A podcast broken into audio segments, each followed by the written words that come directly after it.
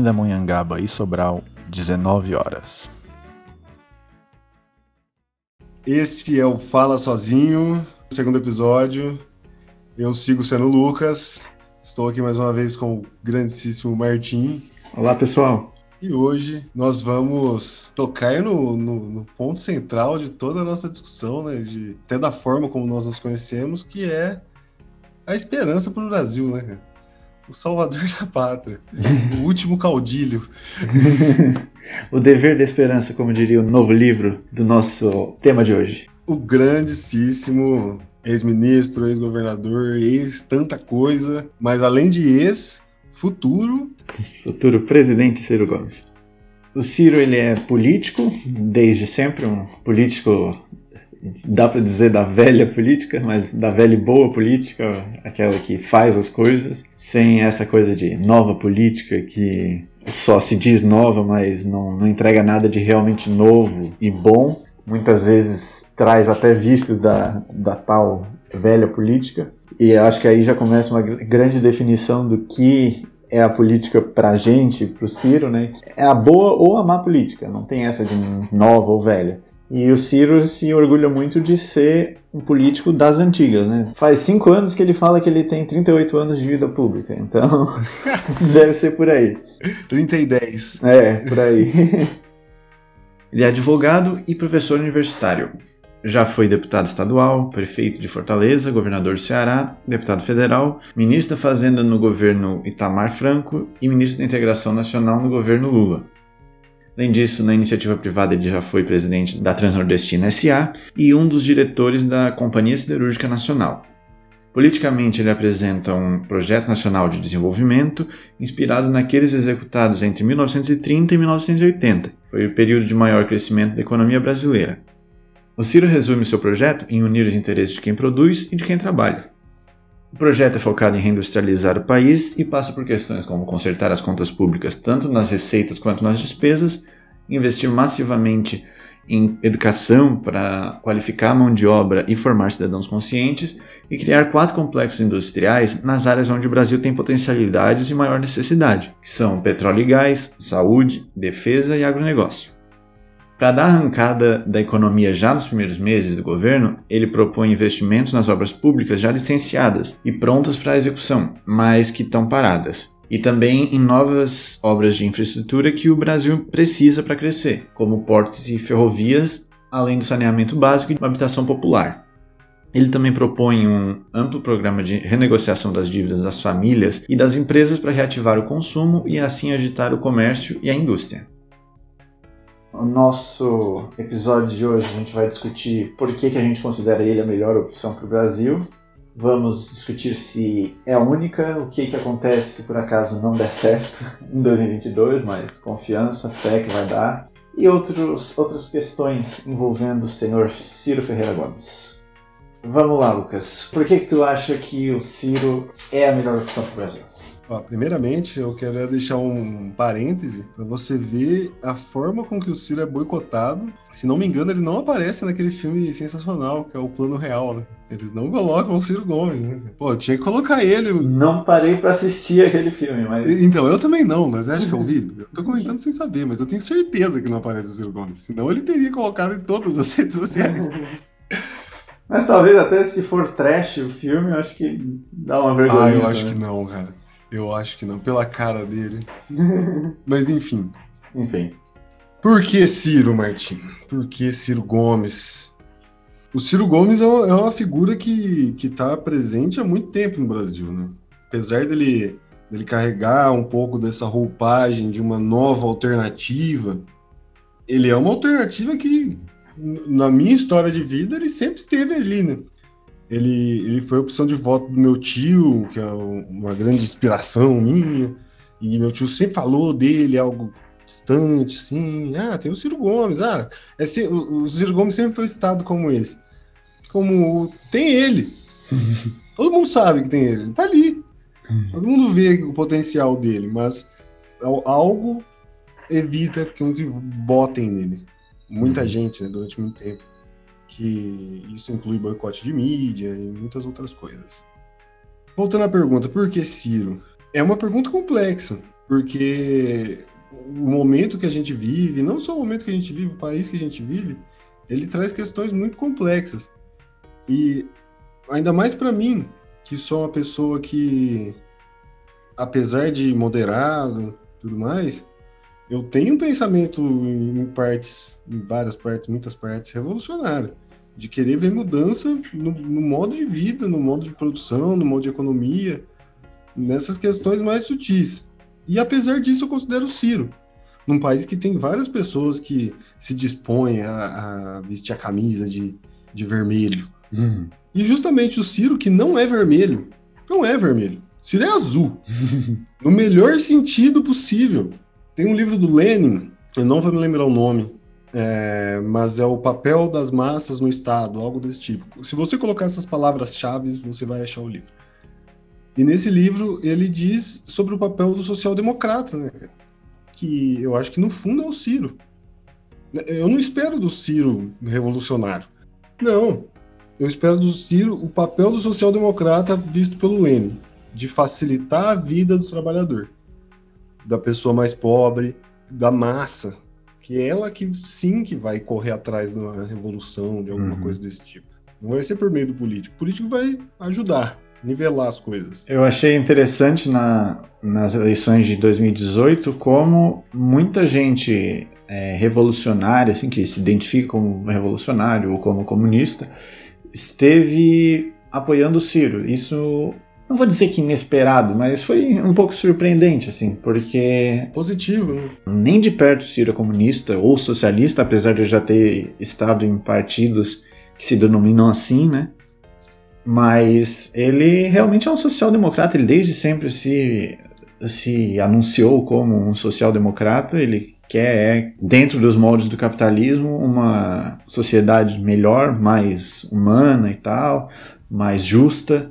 E, assim, dentro do reformismo, ele é a melhor opção, justamente porque ele, ele indica saber como fazer as coisas, indica onde é que estão os grandes gargalos, onde é que estão os grandes roubos, as grandes corrupções, porque muita coisa que. Às vezes o pessoal só fala em corrupção como roubar dinheiro, assim, né, de, superfaturar obra e tal, mas não, tem muita corrupção que está lá em cima em níveis estratosféricos, assim, de milhões, às vezes quase bilhões, que é aquela questão da dívida. Então, ao invés de trocar essa dívida curta por uma dívida mais longa, com melhores condições de pagamento, juros mais. O Equador, se não me engano, fez. É, fez auditoria. Eles fizeram no Equador uma auditoria da dívida. Porque grande parte da dívida é basicamente um roubo, né? É, então, tem umas críticas a esse pessoal da auditoria cidadã da dívida pública que dizem que não é bem assim, que eles misturam alguns conceitos, alguns dados, mas enfim, o que eu quero dizer é: existem outros níveis de corrupção, assim, na própria divisão do, do dinheiro dentro do Estado, né?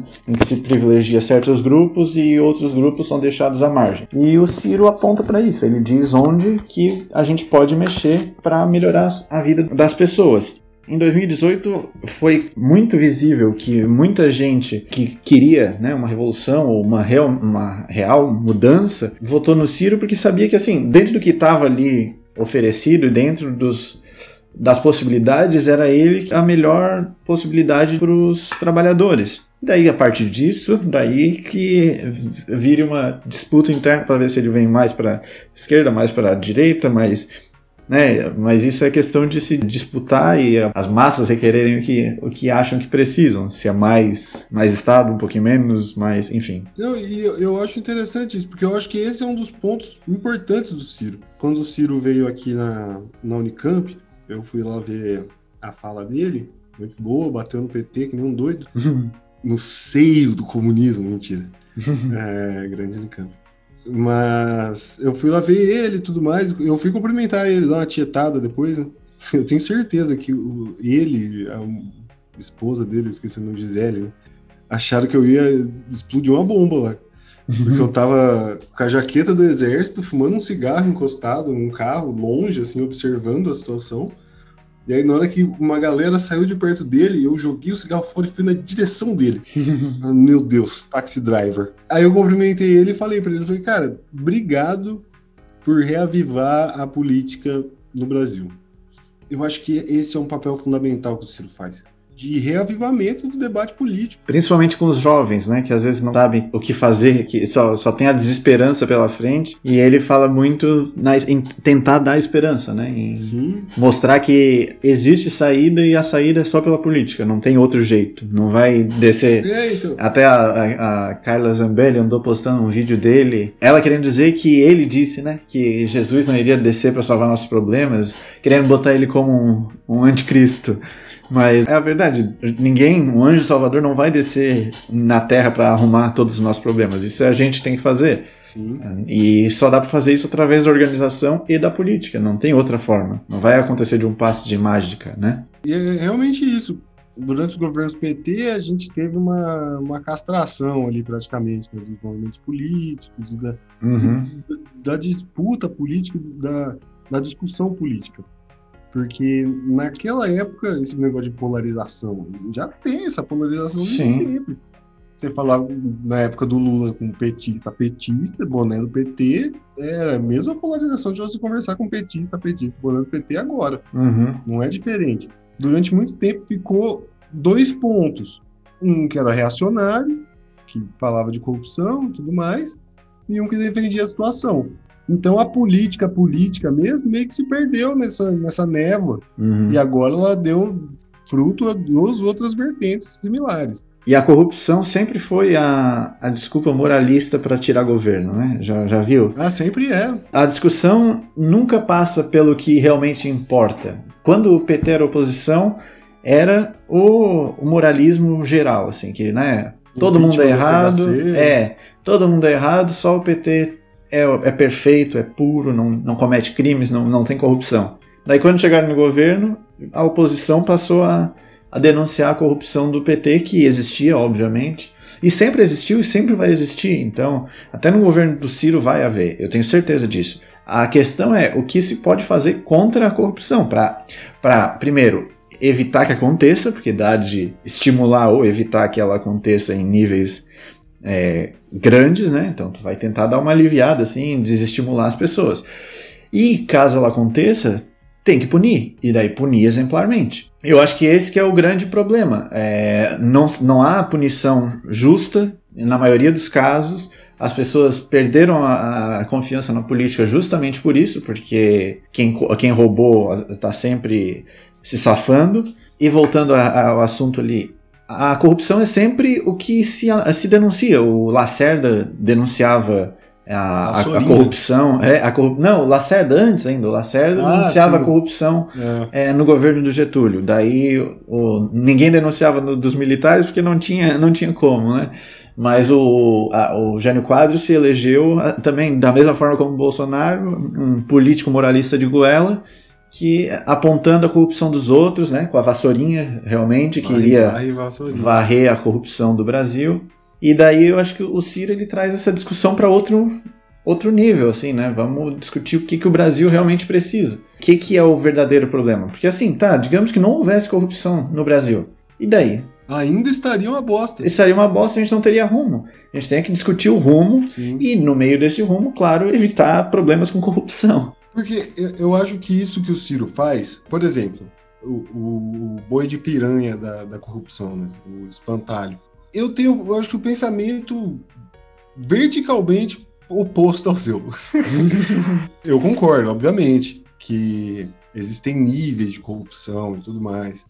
Só que a corrupção em si, a que, que mais fere o país é a, é a da estrutura em si. E eu sou totalmente, totalmente a favor do funcionarismo público. Eu acho que ele tem que ser mais remunerado, ter mais direitos e ter em maior quantidade, que é uma coisa que o Ciro fala constantemente. O Estado não tem que diminuir, ele tem que aumentar. O Brasil precisa de mais Estado, muito mais. Só que o Brasil é um paradoxo. O Brasil ele tem uma máquina estatal, como adora dizer o G1, Globo News, com, em Campinas, por exemplo. Campinas é, é famosa pela quantidade de funcionários da prefeitura, da Sanasa. Já teve BO na Sanasa aqui. Só que não é um funcionarismo público, que é aquele funcionarismo público do Flávio Bolsonaro. Uhum. Soa como pouco dinheiro quando a gente fala. Mas na hora que você soma quatro anos de um mandato, com a quantidade de pessoas que podem ser anexadas a isso, Outro argumento que o Ciro sempre traz sobre isso é: pergunta para qualquer pessoa, precisa de mais ou menos médico, precisa de mais ou menos policial na rua, precisa de mais ou menos professor nas escolas. Todo, todo brasileiro que realmente usa esses serviços vai dizer que precisa de mais. Então não dá para dizer que o Estado tem que ser menor. O Estado tem que alocar melhores recursos. Então, ao invés de a gente gastar com 30 assessores para um deputado, sei lá, ou pagar também um salário tão alto para um deputado, que é 30 mil reais, mais um monte de penduricalho, né, auxílio terno, auxílio não sei o quê, tem que tirar esses privilégios que, assim, não necessariamente vão dar bilhão, porque às vezes esses penduricalhos não, não vão dar bilhão, mas é o exemplo. Uhum. E se tu tira um pouquinho daqui, um pouquinho dali, já dá para redistribuir para algum outro lugar, né? Tá mexendo na gente, né? É o que todo mundo pede. Eu quero ver você mexendo de vocês aí. Até pelo exemplo, né? É, não é só fazer por fazer, mas é fazer para dar o exemplo também. Ó. A gente está diminuindo os privilégios que essa casta tem, porque querendo ou não, tá, tu, tu economiza ali um bilhão ao ano, digamos. Um bilhão que vai poder pagar é, professor, médico, enfermeiro, policial. E o Ciro, por que, que eu digo? Porque assim, o Ciro ele, ele bate nisso, mas ele não bate tão diretamente como um cara falaria, tipo, ah, a gente tem que diminuir esse negócio, não sei o quê, porque ele sabe que é um, é um chão delicado. Uhum. É, mas justamente por fomentar a política, fomentar a participação, como ele diz, por meio de plebiscito, uma das coisas que gera isso não é só a máquina pública, é o desinteresse da população pela máquina pública, de Uhum. deixar ela lá uma terra de ninguém. Sim. Esse movimento dele, que muita gente entende como plebiscitismo, né? famoso aqui na América do Sul também, como se fosse uma forma de se livrar das decisões, eu acho que dependendo das decisões colocadas em forma de plebiscito, é fundamental Com certeza. Para a pessoa se aproximar. Sim, primeiro tu aproxima as pessoas da decisão e também legitima a decisão que vai ser tomada, né? Uhum. Porque daí as pessoas estão, estão tendo vez e voz, né? Porque às vezes a pessoa vota ali, daí só vai votar de novo em quatro anos. Dessa forma eu acho que é mais justo. Sim, e, e eu acho que é justamente por isso também que pessoas do espectro mais à esquerda que o próprio Ciro, ou mais revolucionários, entre quatro aspas, do que o próprio Ciro, têm algum tipo de, de simpatia. Talvez por um- uma visão prática. Sim, com certeza. Talvez ele seja a melhor possibilidade para nos dar a condição de fazer o que a gente quer. E o próprio Ciro propõe isso e, e fecunda isso, Sim. dizendo contradições, queremos contradições, quanto mais melhores. E ao mesmo tempo ele também tenta salvar a burguesia, né? Ele também Aham. Ele não é contra, aí que tá, ele não é contra as pessoas terem lucro pelo que é, produzem. Isso me lembra até o- uma fala do, do Vargas, ele dizendo: esses burgueses burros não veem que eu tô tentando salvar eles. Exato. É, isso na, na época da, da CLT, que ele estava tentando promulgar e tal, e a burguesia estava contra, porque obviamente naquele momento seria ruim para eles, porque eles teriam eles teriam que gastar mais, né? Porque né, não ia dar de tratar o funcionário como quase um escravo. Mas também o risco de não, não aprovar numa época daquelas é. Quem garante que não haveria uma revolução comunista? Porque daí ah, o- Exato. as, as pessoas sem direito nenhum iam se revoltar e eventualmente iam é, derrubar o governo, derrubar a burguesia. Então, nesse caso, ele estava fazendo algum favor aos trabalhadores. Aí quem é comunista vai achar que era o contrário, ele estava desmobilizando os, os trabalhadores e provavelmente estava também. Ao mesmo tempo que, assim, ele instituiu os, os sindicatos, né? Ele organizou os sindicatos e tal, ainda que também sob algum controle. Só um pontinho sobre isso, que eu provavelmente vou mandar isso para companheiros e companheiras anarquistas. E anarquistas odeiam ouvir falar que o Getúlio Vargas deu algum direito, né? Porque naquela época o movimento anarquista era extremamente forte. O jornal A Plébia dessa época. E realmente, muitos líderes populares lutaram bravamente pelos direitos populares e dos trabalhadores. Um fato um fato. Mas, entretanto, contudo, porém, eu, em partes, sou adepto da ideia de quem marca o gol é o último a relar na bola. Tem isso também. Porque aí nessa semana no Twitter discutiram isso, assim, como, ah, não, mas o Vargas não fez nada, isso foi tudo fruto de pressão. Assinar o papel é fazer. É, exatamente. Ele poderia não ter assinado. Poderia não ter assinado, e daí, será que o negócio ia se assinar sozinho? Sabe, será que... Exato. Ah, porque tá, ele, ele, ele é, sancionou o voto feminino, eu não sei se ele sancionou, se ele promulgou, enfim, outorgou, sei lá, que- qual que é o verbo, mas... Por quê? Com base na luta das mulheres que pediram por aquilo, fizeram manifestações. Mas será que se não tivesse um cara para ir lá e aceitar a- as reivindicações, como Por aceitou muitas outras? É, exatamente. Não foi uma luta dele sozinho, ele não é nenhum santo milagroso, mas foi ele que fez. Por que, que os, os de antes. Porque existia movimento feminino antes disso, antes do, da Revolução de 30. E as mulheres já queriam votar antes. Por que, que não conseguiram antes, só conseguiram em 1932 ou 34? Porque teve alguém que se compadeceu do. E assim, elas não podiam mudar por si próprias porque elas não, não tinham representação nenhuma, justamente porque não votavam, não tinha uma deputada, não tinha uma, uma senadora que pudesse lutar por isso. Teve que vir alguém que tivesse o poder e compartilhar o poder. E assim com os trabalhadores e com várias outras lutas. Então, tu pode até dizer que não, não foi, não foi um, uma coisa unilateral sem que houvesse reivindicações externas. Os trabalhadores lutaram, reivindicaram, mas agora não foi do nada. E eu acho que isso se une justamente ao ponto do Ciro Gomes, né? Pra gente não perder muito foco, mais do que a gente já perdeu. Ah, é verdade, já fomos longe já. Com razão de perder esse foco, é importante trazer isso. Tanto pro lado de, de mostrar que, que tem muita gente que se apaixonou agora pelo Getúlio, algo desse tipo. Uhum. Ele não era a única força política que estava atuante no Brasil. Tinha muitas forças sociais e tudo mais. Uhum. E trazer esse ponto também, cara, de a pessoa que assinou, ela tem mérito. Ela tem mérito. Não importa, porque muita coisa decorreu disso. Mas o Ciro. É, pois é, a gente foi longe. Exato, vamos voltar. O parêntese, ele uma hora se fecha. O Ciro. Eu acho isso importante porque ele não traz as pautas necessariamente. Ele traz as pautas sociais. Mas ele deixa pautas específicas para os grupos específicos. E, e não largando para eles como se fosse uma coisa que não fosse nunca ser usada. Mas como uma coisa que é deles e ele vai ouvir as reivindicações sem querer tomar tudo para si, igual o Lula falando lá da senzala, coisa mais ridícula do mundo. Eu, eu acho isso importante, deixar o papel de movimento para o movimento, senão você enfraquece ele. Haja vista 2013. Uhum. Não, e haja vista a própria cooptação dos sindicatos pelo PT, né? Sim. Que ah, no fim os sindicatos deixaram de ser a representação dos trabalhadores e passaram a ser a representação do governo para os trabalhadores. E nisso se deslegitimaram e hoje em dia trabalhador nenhum quer saber de sindicato praticamente. A maioria acha que vai ficar melhor sem. Por quê? Porque muitas vezes eles foram desmobilizados pelo, pelo pedido lá de cima, né? Do que vinha lá de cima. O Ailton Krenak, não sei se já ouviu falar dele, o grandíssimo filósofo indígena, Ailton Krenak. Já ouvi falar, mas não, não sei muito sobre.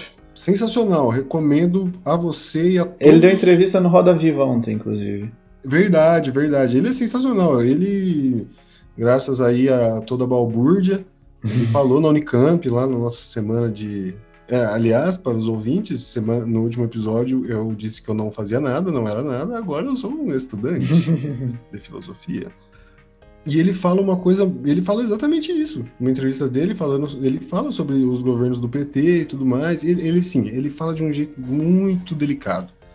É, mas ele fala que como como lider, ele mostra como lideranças indígenas e de movimentos foram levadas para dentro do governo, da máquina estatal e perde a sua força, não tem como. Uhum. É melhor que esteja por fora puxando, né? E tendo quem ouça também. Exato. É bom que alguém ouça, né? E que não adianta só o pessoal ficar falando que é o que acontece hoje em dia. As pessoas pedem, protestam e ninguém ouve, ninguém. Quando talvez tiver, se teve a chance de fazer as mudanças que o Brasil precisava, não foram feitas. Então, voltando lá ao, início dos pare, do parênteses que a gente abriu. Colchete da chave. É, do colchete da chave. Por que, que o Ciro seria positivo para a burguesia também, não só para os trabalhadores? Porque o cara quer reindustrializar o Brasil. Então ele, ele precisa realmente de uma burguesia de gente com dinheiro que invista em fábricas, em comércios, lojas, enfim. E hoje em dia a maior parte da nossa burguesia só quer saber de viver de renda, né? E o Ciro sempre fala nisso. As pessoas ricas, elas preferem botar o dinheiro lá numa ação, uma especulação na bolsa às vezes, ou então boa parte numa renda fixa de dívidas do governo, porque isso vale mais a pena, é mais garantido que não vai ter uma desvalorização ou um prejuízo do que tu botar para produzir alguma coisa. Tu vai abrir uma loja, é capaz de tu, tu quebrar e perder o dinheiro. Botando uma renda fixa, uma coisa assim, tu não, não vai correr esse risco. O início ia ser complicado para a burguesia, porque eles iam ter que se mexer, eles não iam poder ficar mais vivendo no conforto ali da renda fixa. Ajustando as coisas que o Ciro propõe ajustar, tipo os complexos industriais, restaurar o consumo, refinanciar as dívidas, da, tanto das, das pessoas como das, das empresas, diminuir os juros para que vale mais a pena você investir num negócio, numa, numa fábrica, uma coisa assim, ao invés de botar na renda fixa. Quando isso acontecer, vai ser bom para a burguesia também. Pelo menos a burguesia média, talvez não a burguesia, a alta burguesia, talvez isso não seja conveniente para eles, até porque ele também vai taxar essas pessoas muito mais do que são taxados agora. Mas para quem realmente é patriota, como é uma palavra hoje em dia tão popular, né? Que gostam de falar, ah, eu sou nacionalista, eu sou patriota. O patriota de verdade quer, quer ver o Brasil se desenvolver, então tem que ir com o Ciro, que é o cara mais nacionalista que tem das opções presidenciais do momento. Com certeza. Acho que ele e o Cabo da Ciolo empatam. ele, o Cabo da Ciolo e o Enéas, as três pessoas mais patriotas. Eu não conheço o, o que o o Daciolo defende para dizer que o cara é patriota. Ele só parece muito louco. é a pátria de Deus, cara. E isso da, da, burguesia é legal em vários níveis também, novamente. Muitas das coisas que o Ciro diz e que ele propõe, se você olhar, elas são, são interessantes em vários níveis. Não apenas no que ele propriamente diz. Porque essa reabilitação da burguesia brasileira. Porque a burguesia brasileira, ela é quase tão ampla quanto as classes mais baixas, porque a, a burguesia ela compreende essas pessoas extremamente ricas, bilionário, essa, essa, esse pessoal que você disse que vive de renda, que vive de cassino, cassino de mercado.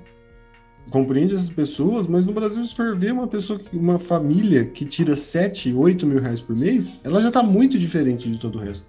E ela também se interessa por esses pontos. Uhum. O, isso é, é até um dos pontos que a gente tinha dito de falar, que são as pessoas que estão em volta, em volta do Ciro, né? O Benevides é um monstro, um monstro de previdência. Os comunistas acham ele conservador demais, ortodoxo. Ah, demais. mas é mesmo. mas é. Mas é. Nossa, eu, eu só quero conservar um pouco o que não resta. Melhorar um pouco. Depois o resto a gente conquista. É. Não, mas se você for ver todo, todo esse lance, cara, de reindustrialização, consumo, é uma rede que se constrói. Eu não consigo pensar um sem o outro. Uhum. Mas eu consigo pensar em etapas. Como bom e velho slogan, primeiro os que mais precisam, né? O SPC lá, cara. Só de uhum. você fazer isso.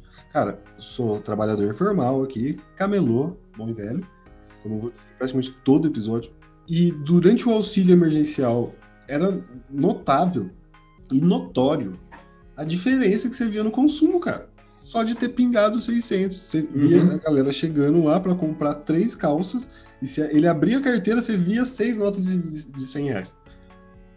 Isso motivava. Isso é o básico, né? Qualquer podcast de economia, vídeo do Eduardo Moreira, você vai ver isso. Uhum. Não que seja tão simples.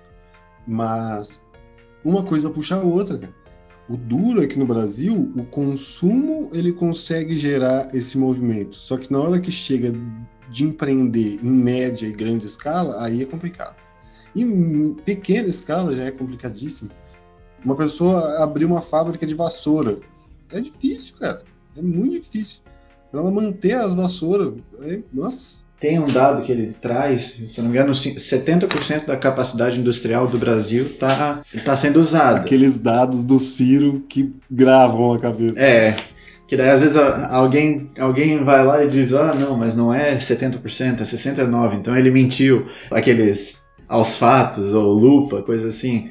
Sabe, não, Nossa senhora. se o número ficou ali perto e não, não destruiu o argumento, se tá um pouquinho diferente não é um problema. Mas enfim, ele fala que tem 30% de capacidade ociosa na nossa indústria. Quem é que vai investir, abrir uma nova fábrica de vassoura, de geladeira, de sei lá o que, se a, a, a fábrica que tem já tá mais ou menos um terço, um quarto, sei lá, parada? Exato. Não tem porquê. Então, realmente, só quando as pessoas tiverem dinheiro, e nisso ele, ele tem aquela proposta do SPC, as pessoas tendo dinheiro e tendo crédito, elas vão voltar a comprar. E daí a, o comércio vai ter que encomendar da indústria, que vai voltar a produzir. Para produzir mais, vão ter que contratar mais gente. E assim gira a roda da economia.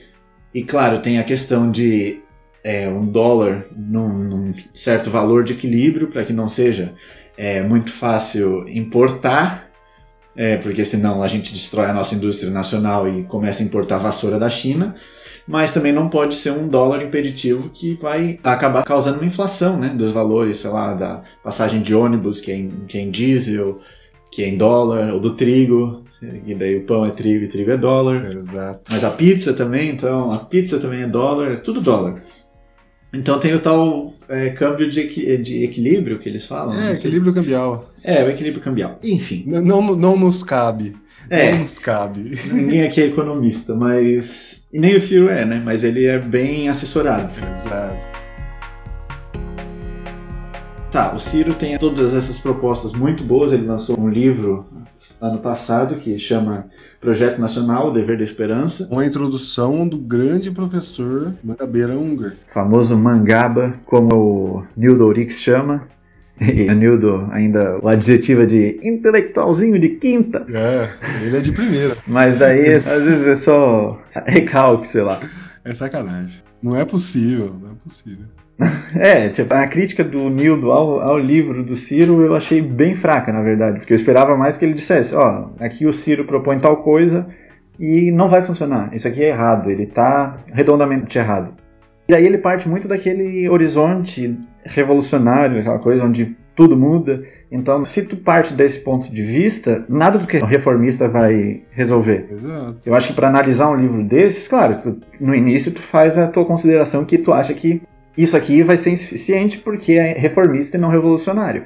Mas, partindo do ponto de vista reformista, seria interessante ele dizer, não, mesmo no ponto de vista reformista, isso aqui que ele propõe é terrível. E ele não faz isso. Ele, Uhum. isso que é muito naquele adjetivo, tanto que ele chama o, o Mangabeira de intelectualzinho de quinta categoria, não sei o quê, mas tá, por que, que ele é um intelectualzinho de quinta categoria? Nem, nem isso ele definiu, sabe?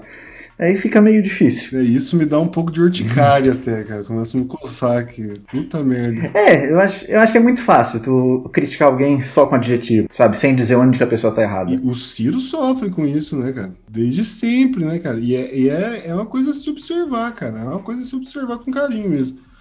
Esse papo velho e cansado dele ser, como é que diz?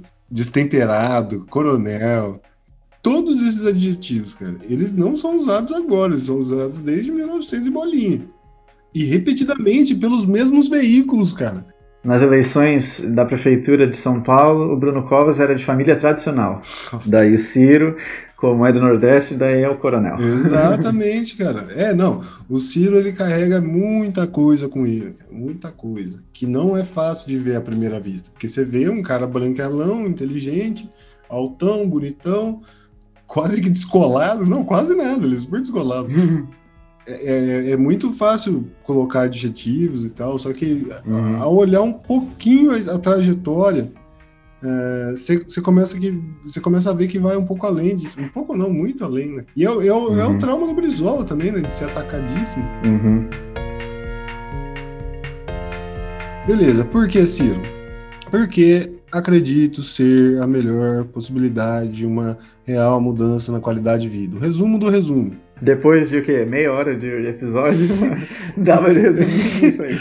o, o melhor nessa situação. Mas o que me, que me deixa intrigado, que é justamente essas críticas a ele, é o porquê da esquerda achar ele tão horrível, inominável. É o, é o capiroto. E é meio bizarro porque é só analisar as propostas e comparar com o que o PT veio apresentando, já despanca, sabe? Não, não se sustenta essas críticas. Se quer chamar o Ciro de direita, fica à vontade. Mas então o Lula tá um passinho mais à direita, sabe? Porque o, o Ciro tá, olha, tá várias casas à esquerda do, do que o PT fez. Então, assim, tu pode, tu pode não gostar, pode discordar das coisas que ele fala, da, às vezes de alguns pontos do projeto, mas pô, não vê que esse é o projeto mais viável dentre os apresentados e de esquerda realmente, porque reformista, mais esquerda, porque o, o PT, com, com, que moral que o PT vai falar em é, reforma política, nunca tentou fazer, reforma tributária, né, ah, mudar para tributação progressiva, que moral que tu tem para falar disso se tu nunca tentou? Tu teve 14 anos de governo, nunca tentou. Os nossos impostos são super regressivos. A desindustrialização do Brasil começou lá na década de 80, continuou pelo governo do PT, em alguns momentos deu uma subidinha no, dentro do governo deles, mas continuou caindo.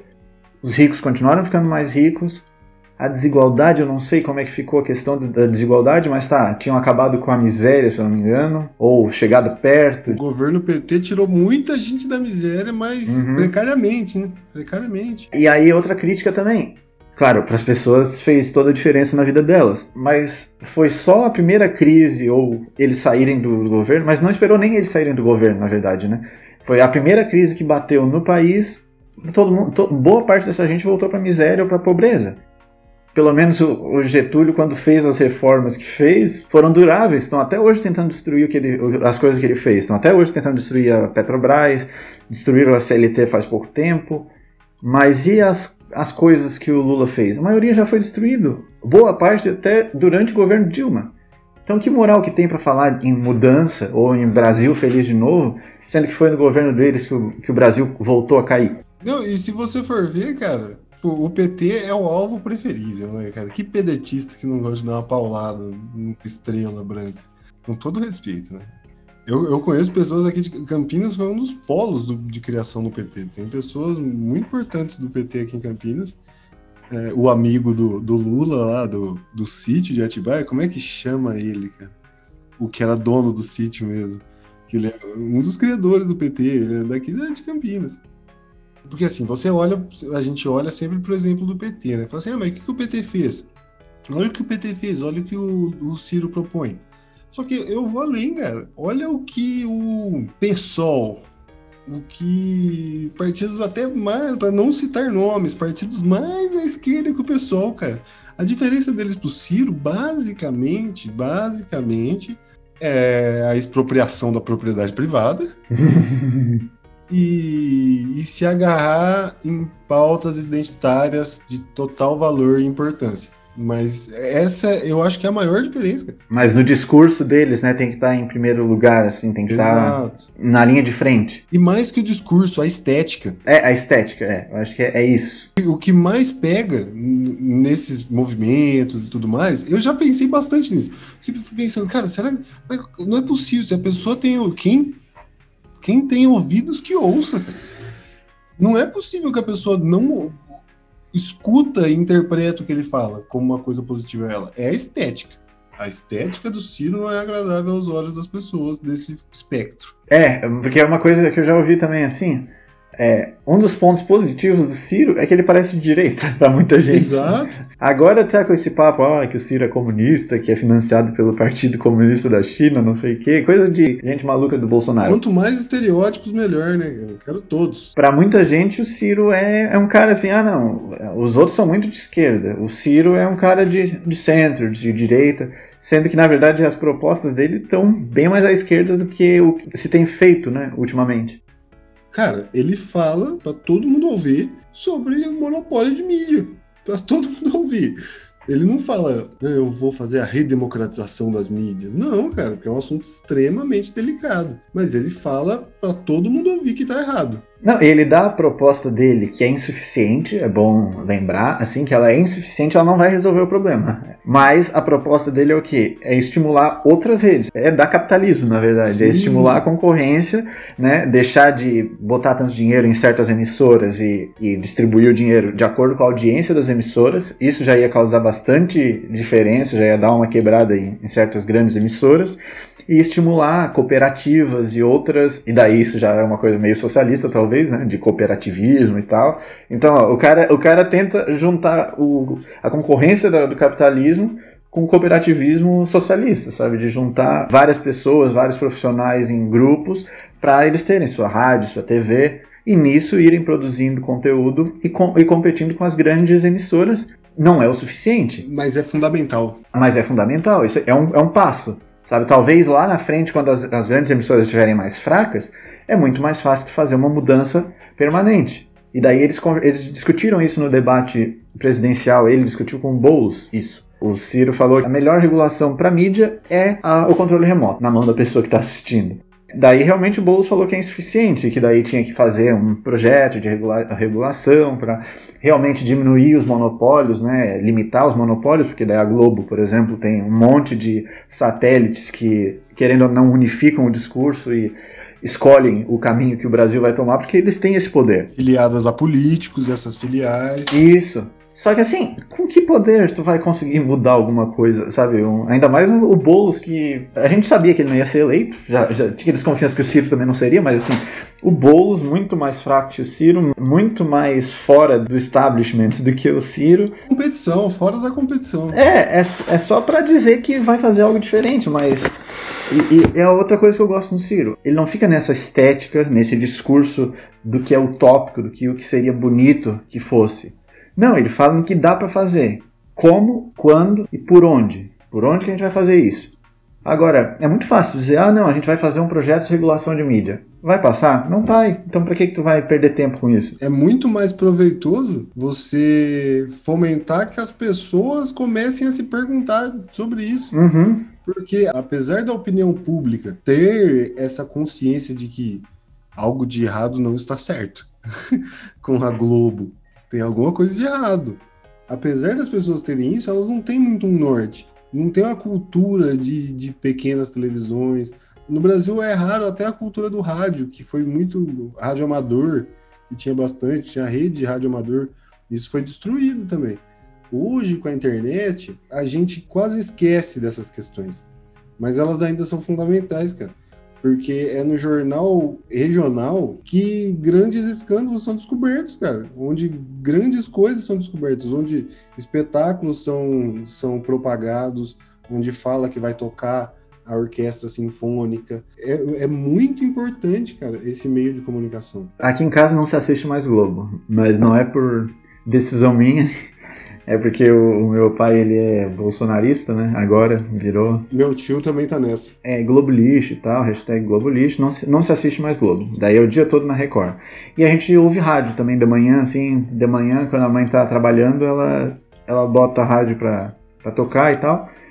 Eu gosto da rádio, sabe? Tem, umas, tem, uns- tem, uns- um, tem um programa que é- todos os dias são as mesmas músicas. Eu já, eu já sei a próxima que vem, sabe? Acaba a música, eu já começo a cantarolar a próxima que eu sei o que, que vem. É o sistema eleitoral brasileiro, aí. Mas enfim, é bom que tem as notícias locais também, porque daí tem outro programa que daí não é esse das músicas e tem as, as notícias locais que tu não veria em outros lugares. Esse que é o positivo da rádio ou de uma TV local, né? Porque até a TV local que a gente assiste aqui, que agora é a Record, é de Florianópolis, ou de Florianópolis ou de Criciúma. E não, não cobre a nossa cidade, a nossa cidade fica entre as duas. É muito raramente falando alguma coisa da minha cidade. Só tragédia muito grande. Né? É, exatamente. E daí, assim, a gente reclama da Globo, né? Que a Globo é ruim, que a Globo é, é tendenciosa. Mas, meu Deus do céu, a Record é um lixo, é um chorume, é um nojo, sabe? É baixo, né? O comentarista ali passando pano pro Bolsonaro, divulgando fake news, umas fake news assim ridículas que o idiota viu no, no zap e o cara tá lá falando na TV, sabe? Imagina o tanto de gente assistindo isso, achando que, pá, tá sendo falado por um jornalista, deve ser sério, né?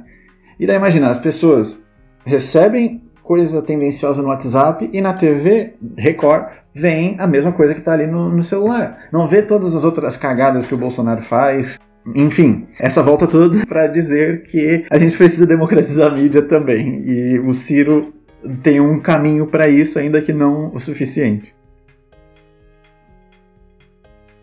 E se não der certo com o Ciro? Vixe. O que, que nós temos de opção? O que, que acontece? Paredão. É uma coisa que me preocupa bastante. Existe muito cirista e eu não sei até que ponto o cirista é pedetista ou é trabalhista. Eu acho que essas três coisas são diferentes. É, Sabe aquele diagrama, diagrama de Venn, que é aquele das bolinhas que elas se intersectam? Eu acho que todos eles têm relação, tem aquela zona entre eles, tem uma zona que é comum a todos, mas tem coisas separadas. Eu acho que a gente tem que tender a uma unidade. E, eventualmente, com o Ciro fora da disputa por algum motivo, seja por, por questão de saúde, porque ele não quer mais, ou porque caso 2022 der errado, A CIA pegou ele. é, quem que vai carregar esse projeto? Será que o PDT tem um nome que vai dominar tão bem esse projeto como o Ciro domina?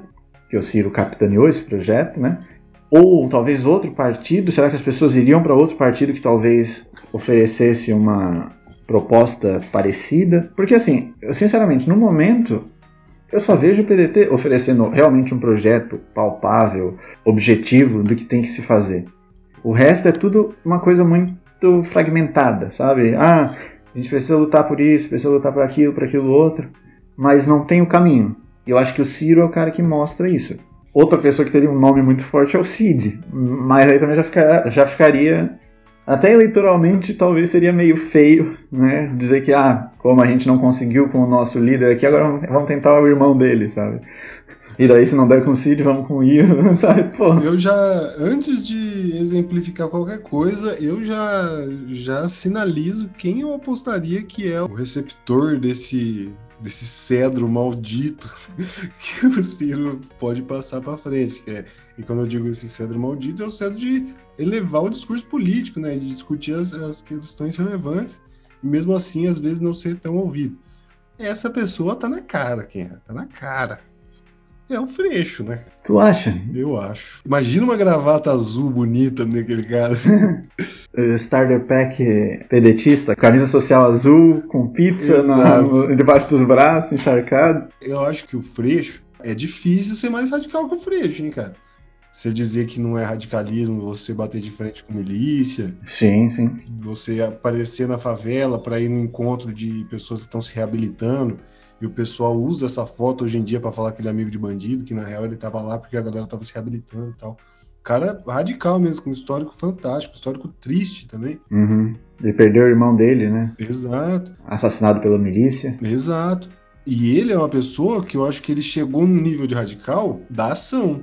Eu vou fazer uma ótima referência aqui, cujo nome do autor e do livro eu não sei. Mas é um, um livro, talvez eu. ah, Se alguém tiver interesse, me pergunte depois nas redes sociais. Mas é um livro que conta a história do Simão Bolívar. E nessa história, ele coloca um ponto sensacional, que eu acho que é um, é um bom ponto para esse, esse momento do episódio. Que eu acho que descreve o Ciro Gomes. E você vai entender, você que é uma pessoa que, que segue o Ciro Gomes como eu, assim, mais ativamente, que o Ciro Gomes é um romântico de ação. Assim como eu acho que o Freixo é um romântico de ação. Que é um romântico no sentido de conseguir ver algo ali, cara. Não só o problema. Ver um horizonte, né, a lutar. Exato, e não ficar só nessa, nessa visão. Eu não quero comparar o Simão Bolívar com o Freixo nem com o Ciro, mas essa característica que é dada ao, ao Simão Bolívar nesse livro, eu acho que se encaixa nos dois. Eu não consigo ver um cara mais romântico a ponto de perder o irmão, lecionar em escola pública e correr atrás pela mudança. Se isso não é romantismo, eu não sei. É, eu acho que o Freixo é um cara que tem bastante futuro. Eu acho que a questão dele estar no PSOL é um. Não comporta ele. É, não comporta, porque assim. O PSOL, eu, eu gosto muito do PSOL. Antes de eu gostar do PDT, eu gostava bastante era do PSOL. Ainda que às vezes achasse meio bobinhos, meio. E daí agora eu acho mais bobinhos ainda, mais utópicos, sabe? É, é uma coisa muito ingênua. O que era um pouco do PT antes de chegar ao poder também nacional. E o que é importante no espectro político, né? Alguém para encher o saco ali, para pedir o que ninguém queria. É importante isso também. É bom ter um partido que puxe o governo, principalmente se for um governo em coalizão com a esquerda, que puxe para a esquerda. E né, se for com a direita, então nem se fale, que esteja ali para encher o saco mesmo, para pelo menos garantir certos limites ou uma redução de danos, né? Mas esse é o problema do PSOL. Ele, hoje em dia ele limita o Freixo porque o Freixo tem também uma história, tem seria um grande prefeito do Rio e tentou, acho que duas vezes, só que o próprio partido dele acaba segurando, porque o partido traz aquela história toda de, às vezes, de sectarismo, de ingenuidade, até despreparo, porque nunca governaram nada mais do que, sei lá, um DCE, com todo respeito. E modus operandi também, que, por exemplo, e eu acho que se relaciona completamente com o Freixo, a Duda Samber. Salaber. Salaber? Tem um A? Nossa, eu sempre eu falei para todo mundo o nome dela errado. Eu, eu amo ela. Ela, uma política sensacional, foi boicotada dentro do pessoal. E ela foi uma das primeiras a denunciar a diretoria do pessoal e tudo mais. Não que ela e o Freixo sofram violências e tudo mais, da mesma forma, óbvio que não. Uhum. Mas eu acho que esse, como eu disse, modus operandi de uma pessoa mais focada em certas questões para solucioná-las, de não receber a força que nós esperaríamos que ela recebesse do partido, sabe? Uhum. Eu acho que isso não é à toa do pessoal. Eu não sou da teoria de conspiração, mas eu não ignoro totalmente. Eu acho que tem um pouco de verdade quando o pessoal de extrema-direita diz do puxadinho do PT, né? Tem algo ali. Eu nunca considerei o pessoal um, um puxadinho do PT. Porque eu acho que sempre o pessoal é muito hipócrita quando diz isso, sabe? Assim, de dizer que, ah, porque é de esquerda, é tudo puxadinho do PT. O, o PSOL teve sempre um histórico de oposição à esquerda do PT. E sempre foi oposição, até quando não devia ser. Até quando às vezes devia estar apoiando, deixou de apoiar para ser o puro, o que não se mistura. A santa no meio do cabaré. Mas depois do golpe de 2016, realmente houve uma mudança e eu acho que eles se perderam. Eu acho que esse que é o negócio. Desesperaram com a ameaça. Talvez 2016 seria o momento do PSOL. Eles podiam surgir como oposição ao PT. E daí no fim, quem acabou surgindo como oposição à esquerda do PT foi o Ciro. Talvez se o PSOL tivesse defendido o PT como deveria defender na época, defender a, a, legitimidade do governo da Dilma. Ainda que com toda a incompetência dela, com todo o fracasso, não houve crime, então não tinha por que ter impeachment. Mas o PSOL deveria defender o governo da Dilma e em seguida, deu, vamos seguir caminho, agora vamos lutar por uma, uma nova alternativa. Mas não, de 2016 para cá o, o PSOL se comporta como um puxadinho do PT e daí isso desmoralizou toda a luta deles, que eles surgiram em 2003 ou 2005, sei lá. Dissidentes, né? Por dissidência do PT, porque o Lula aprovou uma reforma da Previdência que eles eram contra. E daí eu nem tenho domínio sobre esse assunto, se eles estavam certos ou errados, assim, o quanto ou quanto certos eles estavam, quanto errados estavam. É, o meu ponto sobre o pessoal, ele de fato não é um puxadinho do PT. Não nas pautas, não nas lutas, não nos representantes. Mas no, no global, no, no jogo grande da política, se comporta como fosse nas lutas ali dos parlamentares, eles batem de frente com o parlamentar do PT, eles batem de frente em rede social, não que importe, mas eles falam, não sei o quê. Só que na hora do vamos ver, e eu entendo o poder de coalizão que o PT tem, blá, blá, blá, blá, blá, é muito grande. Só que isso não é uma coisa dada como certeza e como uma coisa ad infinito. Isso é política. Um dos maiores pontos do Ciro é a coragem de ir de frente com isso. Eu acho importante essa disputa, disputar as pessoas. Uhum. É, o, e eu acho que o Freixo tem essa coragem do Ciro de falar as coisas e de se posicionar.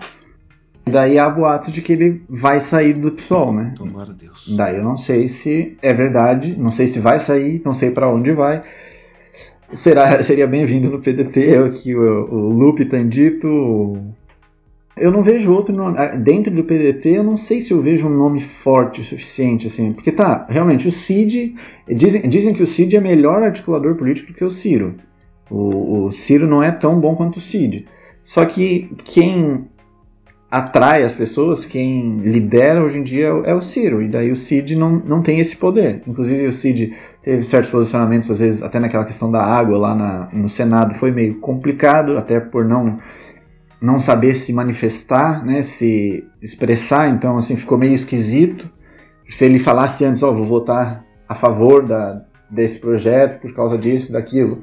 Mas não, só veio depois, assim, daí ficou aquele desespero, ai meu Deus, o Cid votou pela privatização da água, não sei o quê. Que até hoje eu não entendi bem o que que... Ficou no ar, né? É, o que que tava em questão, porque daí tinha aquele papo, ah, mas vai ajudar a Coca-Cola, não sei mais o quê. Mas, sei lá, do jeito que tá também não tá bom.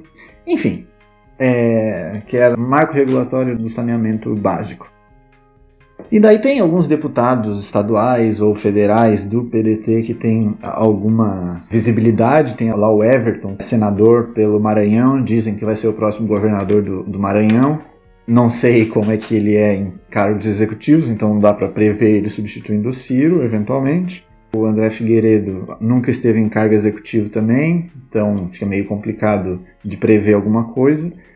O que o Ciro sempre diz, a gente não pode ter um estagiário na presidência, então a gente tem que ter gente já testada. A Juliana Brizola, que eu gosto muito, mas também só teve cargo legislativo. Marta Rocha também só cargo legislativo. Daí tem lá Roberto Cláudio, que era prefeito de Fortaleza, vai ser o próximo governador do Ceará. É uma possibilidade. O Camilo Santana. É isso que eu ia falar. Tá PTzada não chorar. Aí tem toda aquela questão: se ele vai continuar no PT, se não vai, porque o pai dele é do PSB, parece. Tomara que saia. que venha pro PDT. Né? Então, cara, eu acho que assim, tem nomes, tem muitos nomes. O Brasil tem, tem, tem muitas possibilidades, tem muitos nomes, como você falou. Tem o Dino. O Dino é um que eu, que eu também veria futuro se ele não fosse tão puxa-saco do Lula, sabe? É, então, exato. E aí que tá. Mais um que vai ser aplicado pelo escorpião PT. Que assim, ele, ele acha que vai ser ungido pelo Lula para substituir ele. Sabe? O Ciro já foi o trouxa que achou que o Lula ia botar ele. Sabe, o Lula disse pro Ciro que, ser, que o Ciro ia substituí-lo em 2010. Daí depois ele articulou para boicotar o Ciro e acabou botando a Dilma. Em 2014, o Eduardo Campos quis romper com o PT para ser é, candidato a presidente. Daí acabou morrendo naquele acidente. E daí o Ciro ficou do lado do PT porque não, a gente apoiou o início do governo, vamos apoiar até o final. E daí em 2018, de novo, aquela, aquele namoro e tal. Ah, não, chapa dos sonhos, Haddad, Ciro, bababá. Nossa, do sonho, não sei de quem. o Lula supostamente chamou o Ciro para ser o, o poste dele, e daí o Ciro não aceitou, com razão, com muita razão. Possivelmente seria eleito, ou teria muita chance, mas ainda assim é meio complicado. O Dino e o Boulos competem para ver quem que vai ser ungido pelo Lula. E não, não vai ser ninguém. Exato. O Lula vai, até morrer, ele vai ficar nessa de querer ser presidente de novo. É triste. É muito triste a política brasileira, por parte de grande parte da esquerda, tá reduzida a esperar. Como chama aquele negócio que você faz quando a pessoa morre? Testamento. Testamento. Tá todo mundo esperando o testamento do Lula, cara. É meio mórbido essa piada, até pela idade avançada do senhor Inácio da Silva. Mas é isso que a pessoa tá esperando, cara. Eu acho que as pessoas sabem que o Lula não vai ungir ninguém. Pode ser que ele unja lá com 89 anos, que ninguém ligue mais. Mas agora, porque ungir é tipo, eu tô passando de mim para você, né, cara? Basicamente isso. Ele não vai fazer isso. Então fica todo mundo em volta querendo ser amigo, querendo estar tá bem visto, para o que sobrar da, da articulação cair em cima deles. É muito triste isso. É, e nos congela, a gente não consegue ir para frente, porque querendo ou não, o Lula é um sol, assim, é, sabe, tá todo mundo girando ao redor dele. Até, até o Bolsonaro gira ao redor do, do Lula. Nossa, o Bolsonaro é o, é o principal. Então fica nessa guerra, assim, para ver o que, que vai ser no pós-Lula. E assim, ninguém consegue surgir como opção porque o Lula ainda detém 30% do eleitorado. Não sei se chega nisso, né? Talvez hoje em dia seja menos, mas querendo ou não, ele distorce o cenário. E sabe, não é aquele chororô. Eu detesto quando o Ciro fala aquelas coisas assim, tipo, ah, que o, o Lula devia ser vice de alguém, ou devia sair da política, coisa assim. Porque parece que tá implorando assim, ah, sem. Eu, eu só vou conseguir ser presidente se o Lula sair do cenário. Daí é meio foda isso. Tipo, ele devia mesmo. Mas foda-se ele. Exatamente, devia, mas não é uma coisa que o Ciro deva falar, sabe? Ou pelo menos não com todas essas palavras.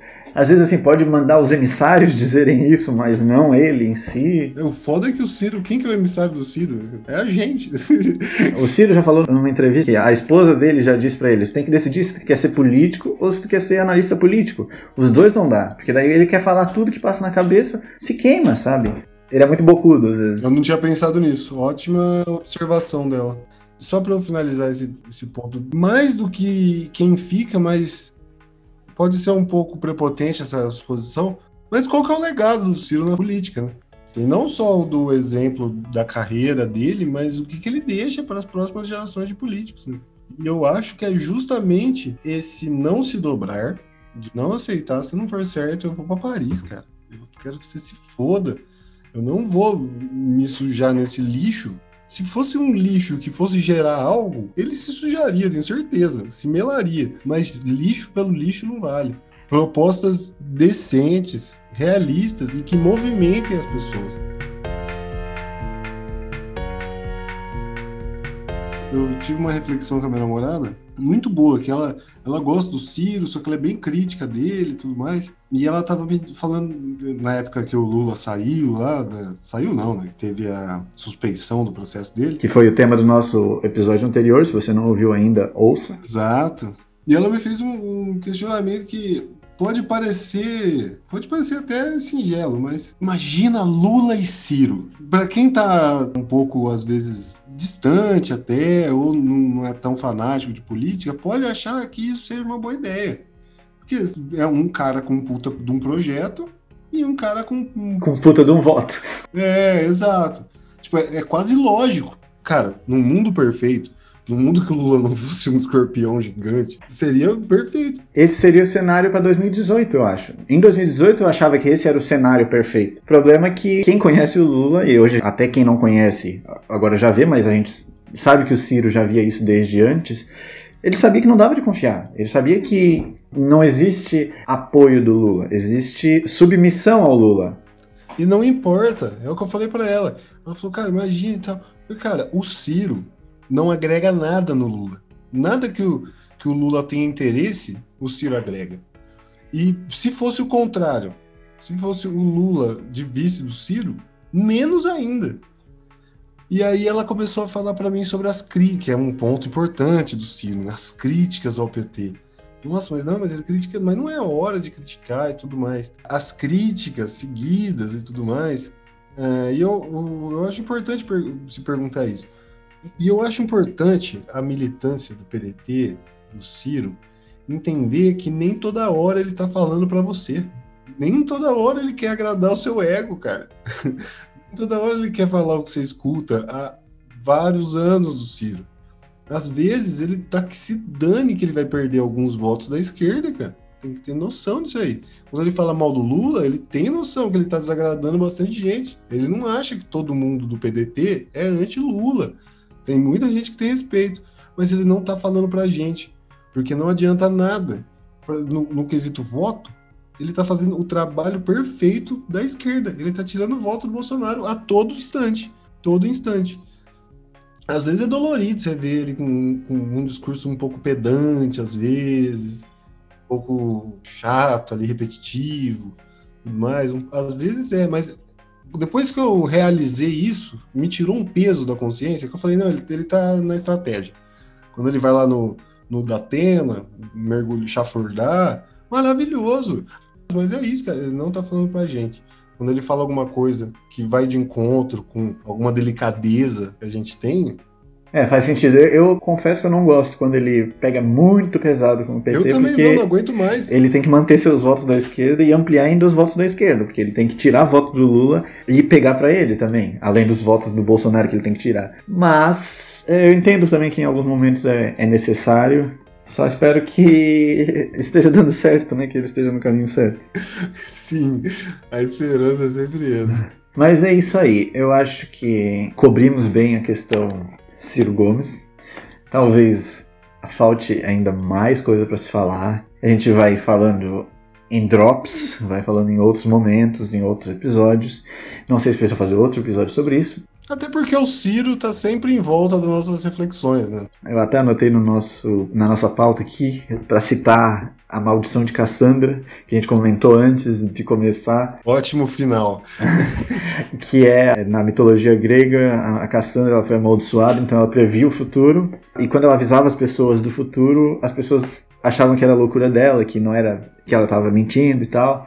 E daí a, a, coisa acontecia e ela estava certa, mas ela não conseguia mudar nada. E eu acho que essa é a maldição de Ciro também, porque a gente até toda semana levanta a hashtag Ciro avisou, porque sempre tem um vídeo antigo do Ciro avisando alguma coisa, tipo, vai dar merda aqui, deu merda. Dólar vai subir, subiu, enfim. Ele, sempre ele falando as coisas e a suspeição do, do Moro, que ia ser julgado, ele sabia disso desde 2017, eu acho. Ele sabia que ia dar merda, mas tinha gente que botava ele no pedestal, e daí agora vem o rolo que deu. Ele sempre avisou. E assim, eu acho que isso também é um ponto positivo dele. Ele sabe, ele, ele consegue ler o cenário. Talvez ele não consiga converter isso em voto o suficiente para ser presidente, mas ele consegue ler o cenário e saber para onde o Brasil está indo e o que, que vai acontecer. Então, imagina um cara desse como presidente, sabendo o que, que vai acontecer, sabendo que, que, que cada erro vai levar, então, evitando esses erros, sabendo se eu fizer certo, a gente vai finalmente dar certo como nação. Isso acho que a gente tem que quebrar a maldição de Cirandra e, e conseguir mudar o Brasil. É, a gente pode ter duas certezas com ele. Ou ele vai ser o melhor presidente da história do país, ou ele vai ser um dos melhores analistas políticos da história do país. Muito obrigado a todos, todas, todes. Obrigado por nos ouvirem. Deixem seus comentários com críticas e sugestões de novos episódios. Tchau, tchau. Beijos.